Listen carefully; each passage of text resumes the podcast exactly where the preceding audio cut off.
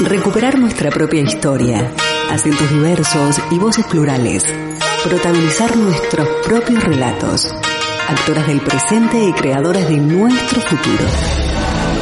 Desde este momento, Emakumeak Ekinsan, Mujeres en Acción, programa de radio desarrollado por las participantes de los talleres de feminismo, comunicación desde una perspectiva de género y locución radial impartidos por la Asociación Camino al Barrio, gracias al apoyo de la Diputación Foral de Vizcaya.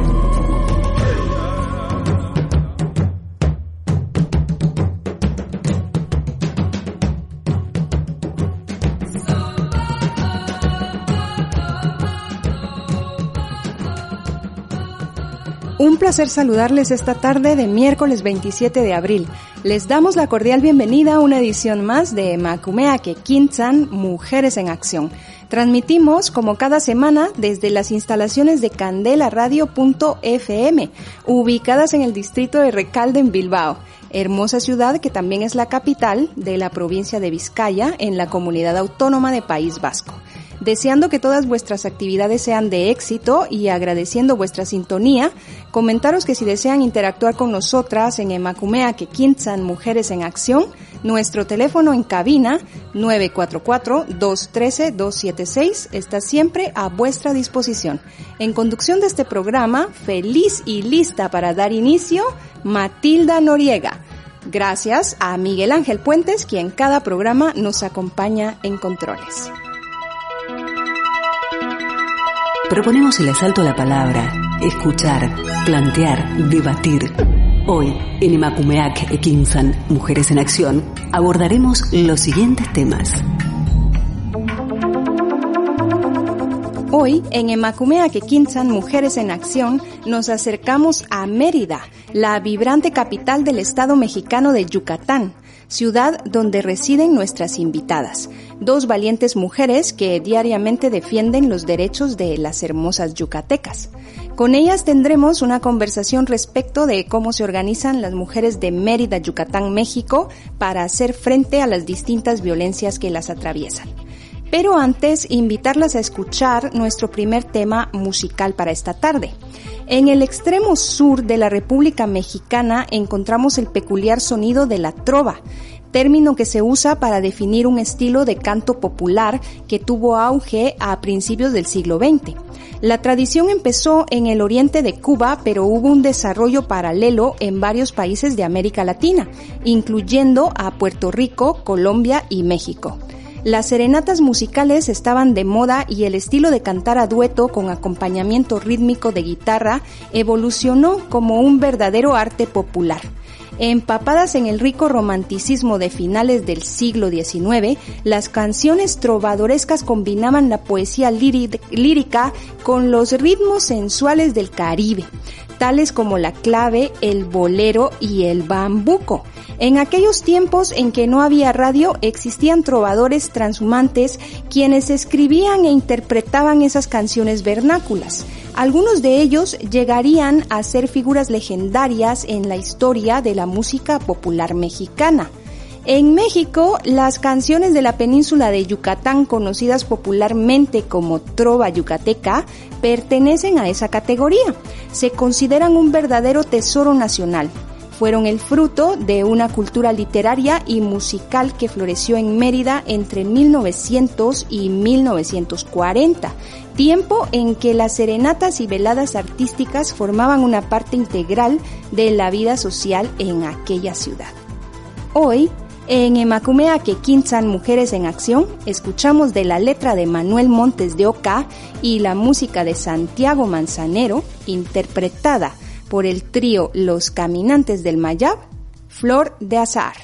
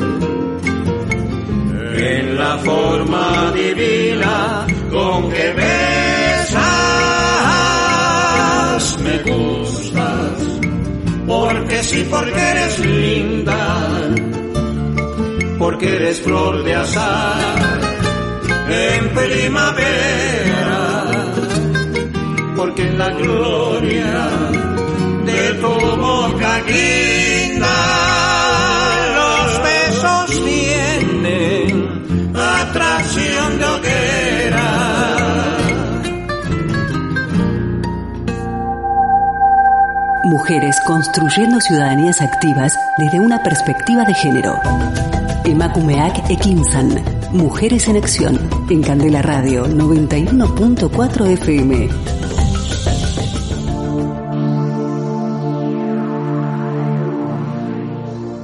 Después de haber escuchado esta maravillosa canción, estamos de vuelta en Emakumeak Ekinsan Mujeres en Acción. Mérida experimentó una explosión de creatividad musical cuando compositores como Ricardo Palmerín Pavia, Pepe Domínguez Saldívar, Enrique Galas Chacón y Guti Cárdenas Pinelo combinaron sus talentos con los mejores poetas de la región, Rosario Sansores Pren, Emilio Padrón López, Ricardo López Méndez, Manuel Díaz Maza y José Díaz Bolio, por nombrar solamente algunos, el estilo de cantar a dueto de los viejos trovadores es muy diferente a lo que después se popularizó en los años 50 con los famosos tríos panamericanos. En compañía de dos valientes flores de azahar de Mérida, Yucatán, damos inicio a nuestro compartir. Con ellas conversaremos respecto de cómo se organizan las mujeres de Mérida, Yucatán, México, para hacer frente a las distintas violencias que las atraviesan.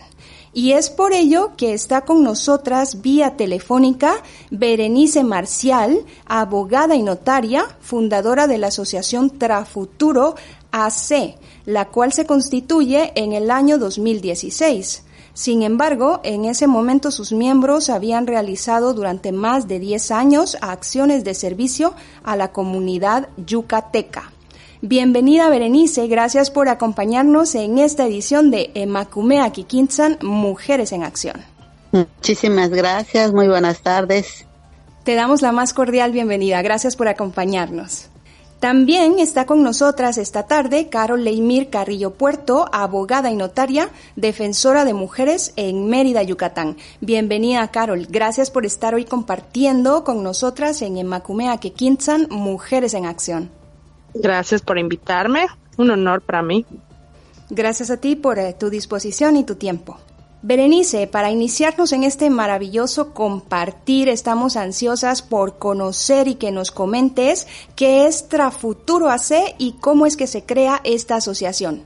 Bueno, para empezar, Trafuturo, como tú bien mencionaste, hace lleva más de 10 años a raíz de pues viendo el, el sinfín de problemas que las mujeres han afrontado y que me llegaban directamente a mi oficina, a mi despacho, yo pensando cómo poder ayudar a esas mujeres que en un momento dado no incluso no cuentan con ningún pues con ningún recurso económico. Si llámese para tomar el autobús a ir a denunciar porque muchos de estos casos fueron captados en el interior del estado de Yucatán.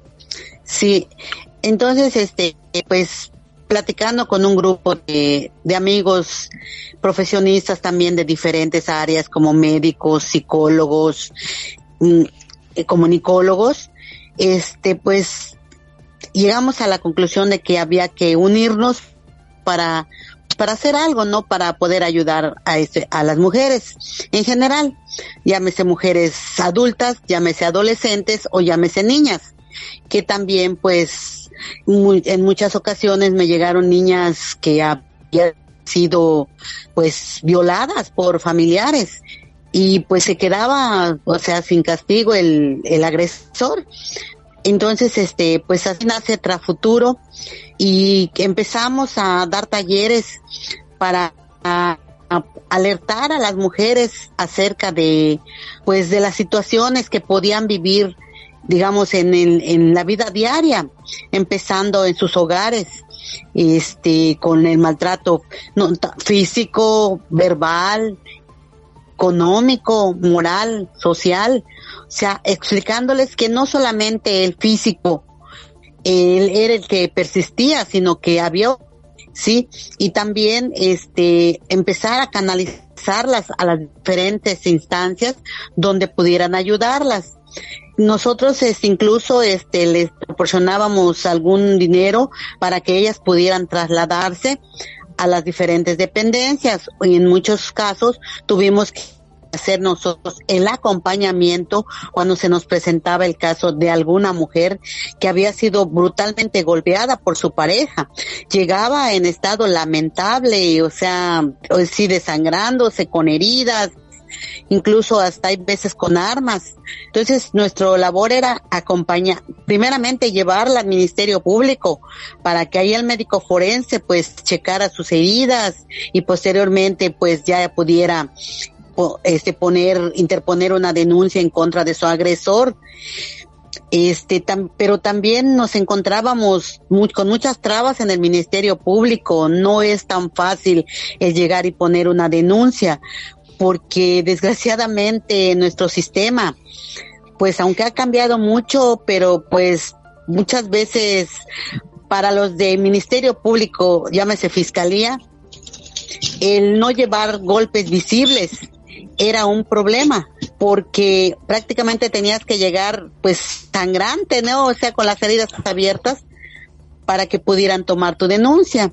Y ya posteriormente anteponiendo la denuncia y dándole seguimiento nosotros mismos, en este caso a mí me tocaba esa parte ya que yo soy la abogada, este, ya canalizarla a otros lugares donde pudieran recibir, en un caso dado, terapia psicológica, incluso hasta en un momento dado, asilo en alguna casa donde pudieran trasladarse hasta con sus pequeños hijos. Sí, tenemos un lugar que es Casa Crisol, que nos ha ayudado muchísimo porque ahí les han estado dando asilo a las mujeres que lo necesitan sin ningún costo. Es una asociación civil también, la cual realmente ha ayudado muchísimo aquí en el estado de Yucatán. Sí, es así como nace Trafuturo a, pues a raíz de las necesidades que se van creando. Gracias, Berenice. Eh, esta pregunta la vamos a dirigir a Carol. Eh, ¿Cuáles consideras tú que son las principales problemáticas y violencias que enfrentan las mujeres en Yucatán? Las principales. Bueno, como dice la licenciada Berenice, todo esto se da más bien, Matilda, en el interior del estado, los pueblos, la mujer todavía es muy, muy sometida por los esposos, sobre todo en los, en los puertos. En, en las playas, las mujeres no, no trabajan, están dedicadas a su, a su casa, a cuidar a sus hijos, o sea, parece increíble, pero todavía es cierto. Entonces, pues, es parte, una parte de ignorancia, una parte de costumbres que llevan ellas arrastrando, de que les dicen de que tienen que estar allá. y también la lejanía, porque a pesar de que hay fiscalía, pero todas esas cuestiones que también las ve lo que es los juzgados familiares, pues por ejemplo en los puertos no hay juzgados. Entonces el hecho de que, de que les quede muy lejos la institución a la que deben de acudir, pues a veces deciden mejor, ah, pues no pasa nada, no pasa nada, no pasa nada, y hasta que ya de plano las, como dice la licenciada, las, las ultrajan, las, las llegan ensangrentadas y casi casi pierden la vida, entonces es que se dan cuenta y se acercan. Sino asociaciones, pues a veces a, abogados o a defensoría de oficio, pero eso hace que, que, todavía no podamos combatir y, y, dejar sin efecto toda esa violencia la que todavía sufre la mujer yucateca por, por la ignorancia, por, por la creencia. Pero te repito, todo eso pasa en, en, los pueblos, en los municipios, o sea, y aquí en la ciudad, en la capital, pues es muy difícil. Pero en los pueblos todavía sigue pasando todo esto. Lo que nos comentas parece bastante impresionante, puesto que Mérida, Yucatán, es la ciudad mejor puntuada en seguridad de todo el Estado mexicano. Sin embargo, aunque tú bien comentas, la violencia física es solamente una de las tantas violencias que las mujeres yucatecas pudieran estar enfrentando hoy día, porque también en la ciudad sí que nos informábamos un poco más por medio de distintos comunicados de, de Mérida, Yucatán, y si es que existe y prevalece de manera muy severa la violencia psicológica y la intimidación. Berenice, sabemos que Trafuturo apoya en distintos ámbitos. ¿Puedes mencionarnos cuáles son esos ámbitos? El ámbito que nosotros manejamos mucho, como te decía, en mi caso, a mí me corresponde el ámbito de derecho, este, y pues ahí sería el ámbito penal, sí, el ámbito penal y el ámbito familiar. Ya también tenemos este psicólogos que nos apoyan dando este talleres pues terapias psicológicas a las en este caso a las mujeres que lo necesitan.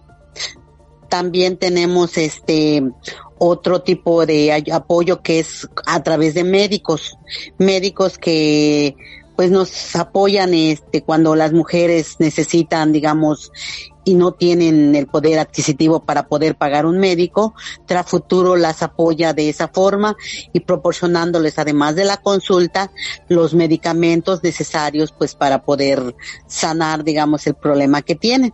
Gracias, Berenice. También eh, sabemos que cuentas con un dispensario médico dentro de la misma asociación donde se pueden eh, proveer a las mujeres de medicina y todo lo que puedan ir necesitando para su recuperación. Definitivamente sí, contamos con ese dispensario, el cual es da y te dan, dona y te donan. ¿sí? Y lo manejamos de esta forma. Por ejemplo, nosotros hay veces hacemos algún tipo de mesa solidaria donde apoyamos con productos de la canasta básica y solamente les pedimos que si tienen medicamentos en sus domicilios que no utilicen, no los puedan donar para que a nosotros a la vez los podamos donar a las personas que los necesitan. Gracias, Berenice. Caro, leyendo es eh, un poco más sabemos que las estadísticas que se proporcionan respecto de la violencia contra la mujer en Mérida, Yucatán, pues se quedan lejos de la realidad que se puede estar enfrentando. Eh, según esas estadísticas, ¿cuántas podrían ser las llamadas al 911 por mujeres violentadas? Es lo que te comentaba, Matilde, que la, la ignorancia y el miedo de esas personas hace que esos reportes no lleguen y por eso no están eh, en las estadísticas. O sea, sí, sí sucede, pero el miedo a que, a que hable, llegue la, la, la, la policía, eh, la, la, por ejemplo, la saque, las ayude, la deja de golpear al marido. Después que te dice, no nada más te dice la policía, ah, sí, ok, tienes que ir a poner tu denuncia seguimiento, porque si no, pues es como que no lo hubieras hecho. Como esas cosas ellas no lo hacen, entonces cuando llegan les va peor, porque el marido les termina de, así que de, de golpear. entonces si lo intentaron una vez y no les funcionó, pues ya la próxima vez mejor se aguantan. Entonces por eso las estadísticas a lo mejor aquí en Mérida, en Yucatán, no son tan altas, pero eso no significa que no pase, sino que pues por la misma desidia, la costumbre, la creencia y el miedo, simplemente no llaman. Esa llamada nunca aparece porque no la hacen. Berenice, de parte de tu asociación existen estrategias informativas para empoderar a las mujeres y apoyarlas para colocar esta denuncia en la policía, protegiéndolas de que en cuanto a que después de haber colocado esta denuncia no vuelvan a sus hogares con el mismo esposo agresor. Sí, definitivamente. Mira, como te comentaba Matilda, este, la asociación en primer primer término les da talleres para informativos, sí, para que ellas sepan a dónde acudir en el momento que ellas se sientan en riesgo. Sí, posteriormente cuando llega alguna mujer ya con este problema, obviamente me localiza, me habla por teléfono porque les tenemos dejado números telefónicos donde pueden llamarnos a cualquier hora del día o de la noche. Cuando llega hacia nosotros, nosotros le hacemos el acompañamiento dependiendo de, digamos, de cuál es eh, la situación. Si es muy grave, en ese momento este, tenemos que agarrar a las, a las criaturas, a los niños de las damas, de las mujeres, que estén aquí con nosotros, aquí en la asociación los dejamos, mientras nosotros tratamos de localizar a la asociación Crisal para informarles que tenemos un, un, o sea, unas personas que necesitan de su refugio.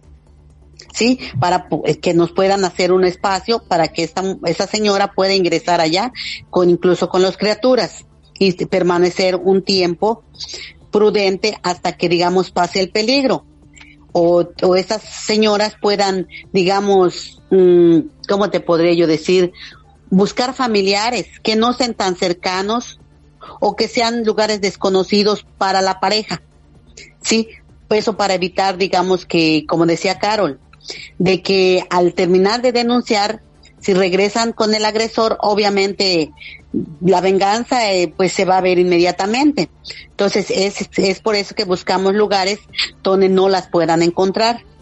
Sí, posteriormente denunciamos según el tipo de denuncia que sea por lesiones, este, las checan los médicos forenses y ya se le da seguimiento y ya posteriormente si la señora quiere divorciarte, divorciarse, pues ya iniciamos con el trámite de divorcio. Gracias a ambas por vuestras respuestas. Para dar finalizada nuestra primera parte de programa, las invitamos a escuchar un segundo tema musical. En la trova tradicional, la melodía se dividía en primera y segunda voz, la segunda manteniendo una fuerte presencia mientras desarrollaba una línea melódica en acompañamiento a la primera, según iba evolucionando este estilo.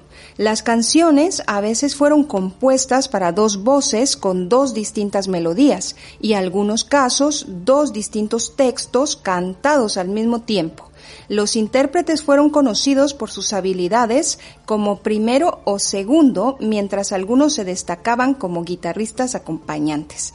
Escuchamos entonces una segunda canción de trova yucateca interpretada por las trovadoras del Mayab, una letra compuesta por Manuel Montes de Oca y música de Manuel López Barbeito.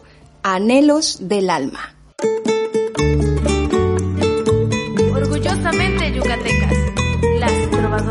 Del Mayab.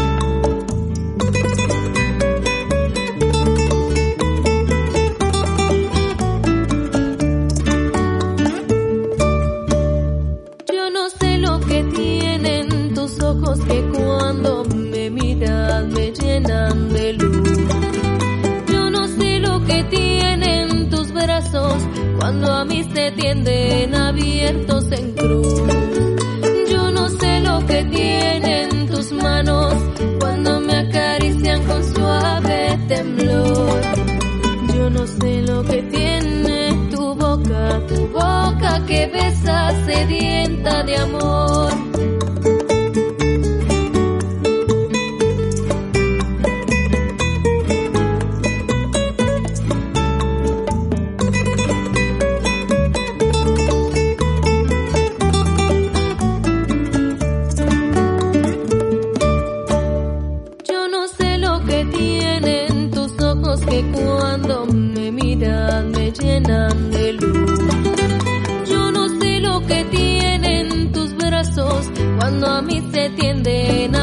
en cruz. Yo no sé lo que tienen tus manos cuando me acarician con suave temblor.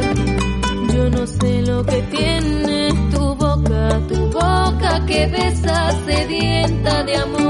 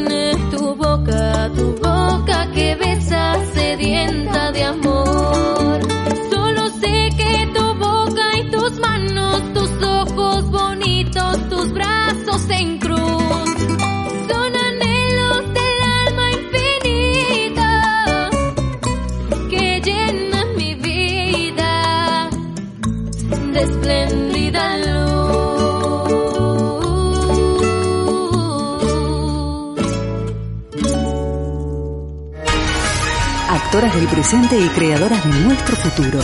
Estás escuchando Emakumeak Ekinsan, Mujeres en Acción.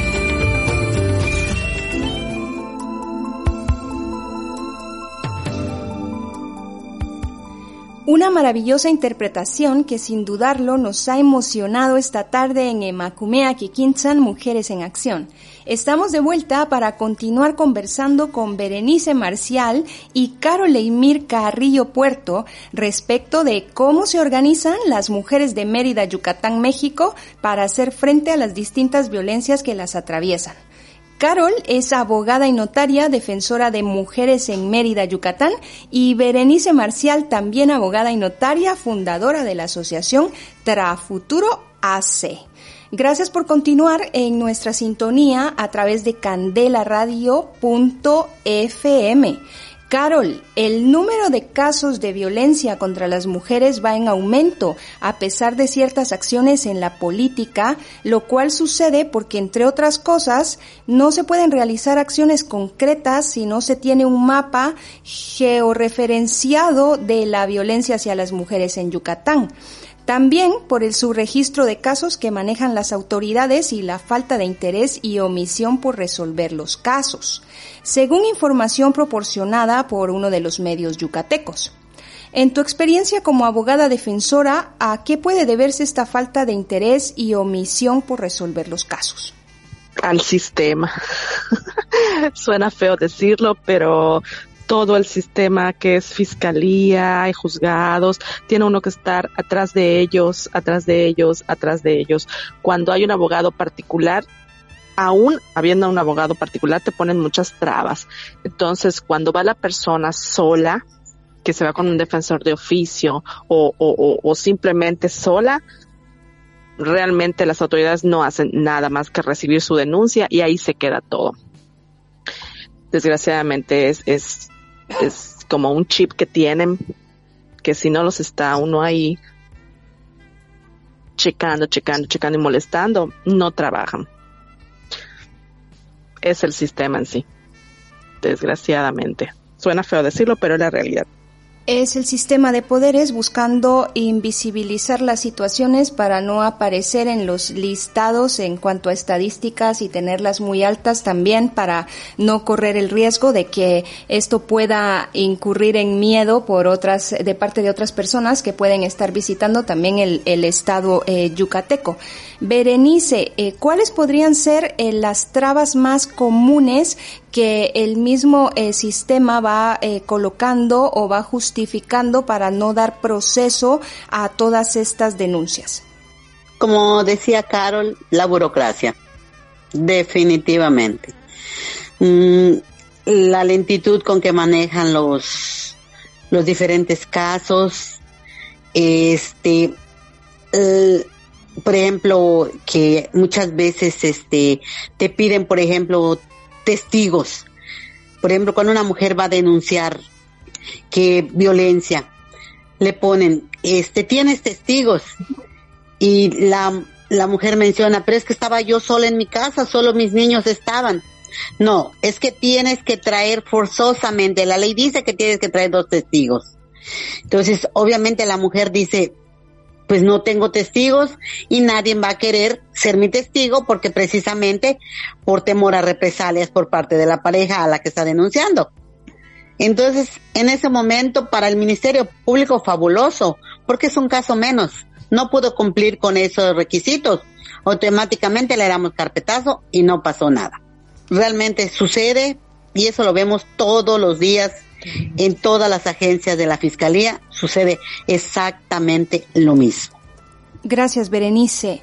Eh, Caro, queremos hacerte una siguiente pregunta. Eh, ¿La constitución de esa burocracia que menciona Berenice es masculina o existe involucramiento de presencia femenina para sensibilizar esa realidad? Hay de todo, Matilda. O sea, incluso ahorita han puesto muchos, o sea, jueces mujeres. Eh, pero eso de para sensibilizar, no cambió nada, sigue siendo totalmente lo mismo. O sea, hay personal tanto masculino como femenino, tanto en el Ministerio Público en el área penal como en el área familiar, y es lo mismo. La lentitud es la misma. Berenice, ¿tú crees que eh, al momento de existir presencia femenina, quizás la situación no cambia por situación de, de racismo, clasismo y exclusión? Hablábamos que las principales mujeres que reciben la violencia son mujeres de los pueblos, son mujeres de los puertos, lo que nos hace pensar que son mujeres meramente indígenas de Yucatán. ¿Tú crees que pueda existir ese racismo, esa exclusión y esa desigualdad por parte de la presencia femenina en todo el sistema burocrático para ignorar o no resolver de buena manera todas estas denuncias? Sí, definitivo. Mira, en lo personal me ha tocado ver casos sumamente tristes. Y lo digo tristes porque yo creo que entre mujeres nos deberíamos apoyar. Pero sucede lo contrario. Este, desgraciadamente existe el racismo hacia la mujer indígena cuando una digamos, una abogada de los juzgados, llámese fiscalía, llámese juzgados de lo familiar, defensoría, o Ministerio Público llega una persona con el famoso huipil que se usa aquí en el estado de Yucatán, tienden a menospreciarlas. Y sobre todo cuando la persona no habla el español, para ellas es sumamente difícil el poder interponer una denuncia en contra de su agresor. ¿Por qué? Porque estas abogadas, mujeres, pues como que las ven menos, por el hecho de, de ser, digamos, maya blandes. Sí, entonces este yo me he enfocado mucho a eso porque me ha tocado verlo, sentirlo en carne propia de, de, o sea, de gente que yo aprecio, que me los encuentro, incluso señoras que en un momento dado lloran y me dicen, abogada, por favor, ayúdeme, es que esta licenciada ya me dijo hasta que soy como un perro.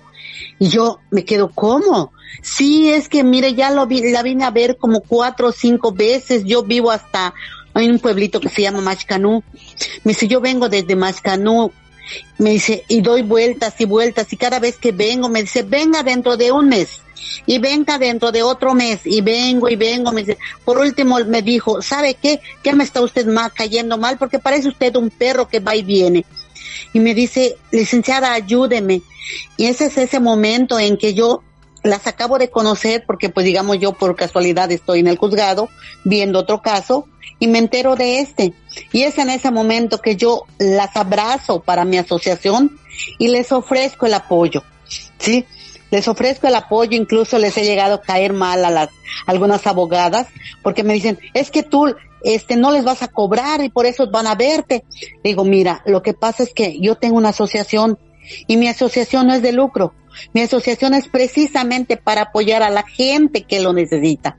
Y si estas personas lo necesitan, hay que apoyarlas. Sí, entonces te digo, realmente sí existe esa discriminación por parte de hombres y mujeres, es en general, pero yo más bien lo he palpado de las mujeres. La verdad, es triste, pero es la verdad.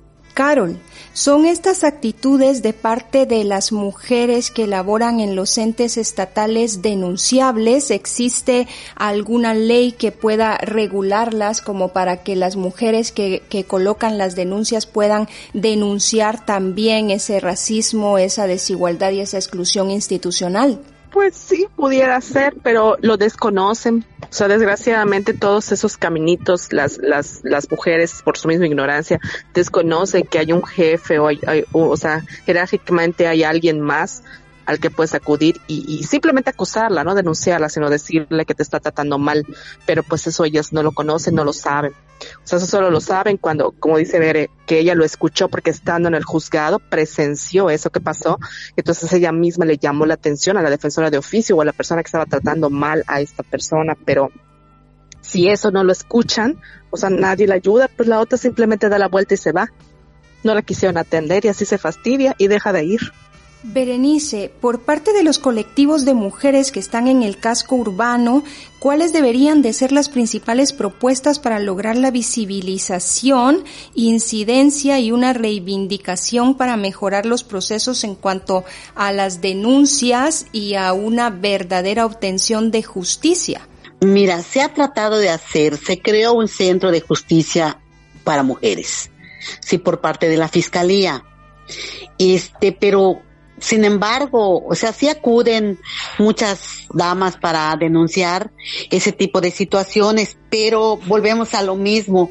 Se encuentran con el burocratismo por parte de, de las abogadas, ¿me entiendes? O sea, tú está, entablas tu denuncia, pero pues como que no pasa nada, se queda ahí y, o sea, que las abogadas que están ahí no hacen, digamos, pues realmente su trabajo o sea, no hacen su trabajo por tratar de, de hablar, digamos, con los investigadores, con este caso con los de la PEI, que son los agentes investigadores, para tratar de, pues, ver cómo está la situación, que rindan informes de, o sea, de que cómo sucedió, o sea, que les den más, digamos, más, más impulso a la denuncia de, de las mujeres. Eso no sucede. Sí, muchas veces los informes tardan meses, tres, cuatro meses, hasta seis, seis meses para que un informe de un investigador llegue al, al, al Centro de Justicia para las Mujeres. Y obviamente eso, como decía Carol, llega a fastidiar a las señoras que para empezar, económicamente son gente de muy escasos recursos. Gente que no tiene estudios, que es gente ignorante. Y en, en tercero, pues que o sea, llega el momento que dice, ¿para qué estoy haciéndolo si realmente no van a hacer nada por mí? Entonces, pues obviamente continúan en lo mismo. ¿Sí? Entonces te digo, no es, o sea, se trató de hacer. O sea, yo estoy sintiendo que sí, se trató de hacer, pero no ha cumplido con el objetivo. Lo ideal sería que se siguiera legislando por parte de los diputados acerca de eh, la igualdad que debería existir entre las mujeres de la ciudad y las mujeres del interior del estado. Gracias, Berenice, por tu respuesta. Carol, con esta eh, siguiente pregunta ya iremos cerrando nuestro segundo bloque de entrevista. En los últimos años, ¿cómo consideras tú que ha sido el incremento de las distintas violencias que afectan a las mujeres yucatecas? Pues, desgraciadamente las estadísticas no lo reflejan, pero sí, sí ha habido y, y, desgraciadamente igual, o sea, sigue aumentando y a veces hasta ya no nada más son golpes, Matilda, sino a veces ya son muertes, eh, eh, eh, o sea, mujeres agredidas muy, muy, muy feo, brutalmente, que eso no, no, no parece, porque pues ellas no van, ¿no? Entonces simplemente después aparece como que, pues, ay, sí, se peleó con el marido, se murió, o, o simplemente se murió y así pero, pero sí, de que se hay, sí hay. De que ha incrementado, igual, o sea, eh, eh, no tan, a lo mejor no tantos casos, pero sí ya la violencia ya va más allá de las agresiones solo verbales y, y solo físicas de golpes, sino que ya van desencadenando en, en, en, en la muerte. Gracias, Caro. Es de esta forma que llegamos al final de nuestra entrevista Mérida, cuánto te quiero. Gracias por habernos acompañado en este compartir, gracias por vuestro tiempo e incondicionalidad. Berenice, deseamos volverte a encontrar pronto para continuar conversando sobre cómo va creciendo Trafuturo y extendiendo sus lazos de ayuda por todo Yucatán. Muchísimas gracias a, a ti, Matilda, al haberte conocido. Realmente fue un honor para mí el que me hayas invitado. Ya sabes, aquí en Mérida, Yucatán, aquí tienes tu casa. Sí, que te esperamos con los brazos abiertos. Muchísimas gracias. Muchas gracias. Te enviamos un abrazo muy grande desde las instalaciones de Candela Radio.fm en este tu programa de Macumea que Quintan Mujeres en Acción. Carol, gracias por tu accesibilidad a este compartir, por tu tiempo y tu valioso aporte como abogada defensora en territorio yucateco. Las instalaciones de Candela Radio.fm siempre disponibles. Un placer haber compartido contigo esta tarde. Muchas gracias, Matilda. Un placer para mí. Un abrazo fuerte para todos ustedes. Un abrazo también para ti. Es de esta manera como nuevamente llegamos al final de programa. Jamás quisiéramos llegar al final, pues es valioso nutrirnos de compartires tan maravillosos, sin embargo tenemos que despedirnos. Comentarles que este y todos los podcasts de nuestros programas anteriores están disponibles en Evox, Spotify, iTunes y Google Podcast. En Macumea Mujeres en Acción, también en nuestro sitio web candelaradio.fm. Finalizamos esta tarde con música yucateca. La orquesta jaranera cumple una triple función en las fiestas pueblerinas, ya que a más de amenizar alegremente la vaquería, acompaña las procesiones del santo patrono y por las tardes anima con su presencia otros eventos. Esta orquesta, también llamada en muchas poblaciones charanga, por ser una banda pequeña de instrumentos de aliento, estaba integrada inicialmente de la siguiente manera. Dos trompetas, dos clarinetes y dos trombones. Un contrabajo, un bombardino, barítono de aliento que fue sustituido más tarde por un saxofón tenor un guiro o rascador y dos timbales. Los timbales son el alma del baile. Cuando es un nativo el que los toca, Varía hasta el infinito sus ritmos y acentos y hay momentos cuando alguna pareja se distingue dejándola entonces sola haciéndole ruedo, en que se baila únicamente con el ritmo de los timbales. El objeto de que los instrumentos melódicos estén doblados es que con las jaranas se baila casi sin interrupción por varias horas. Es necesario que los músicos se turnen de vez en cuando a fin de que no se cansen antes que los bailadores. Esto en palabras de Fernando Burgos Amada en la música actual de los indígenas de México 1934. Algunas orquestas en la actualidad usan tres trompetas para darle mayor sonoridad a la jarana y han sustituido el contrabajo por la guitarra bajo eléctrica.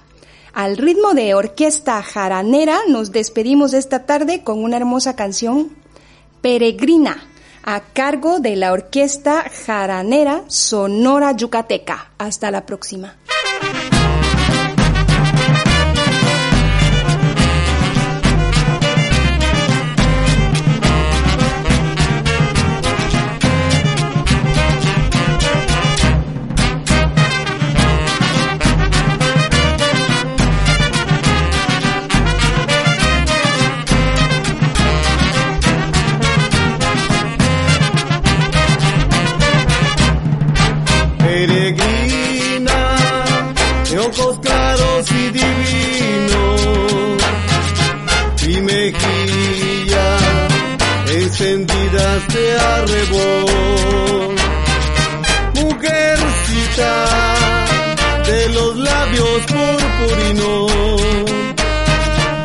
Radiante cabellera como el sol. Peregrina que dejaste tus lugares, los abetos y la nieve y la nieve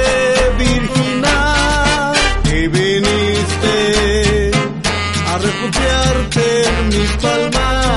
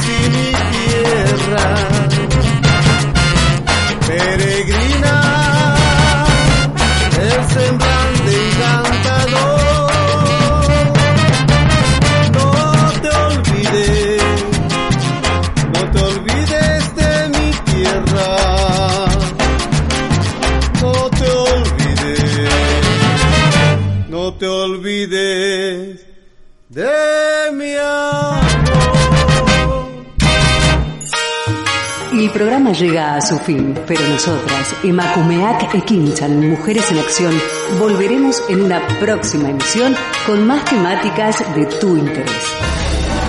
Aquí, en candelaradio.fm.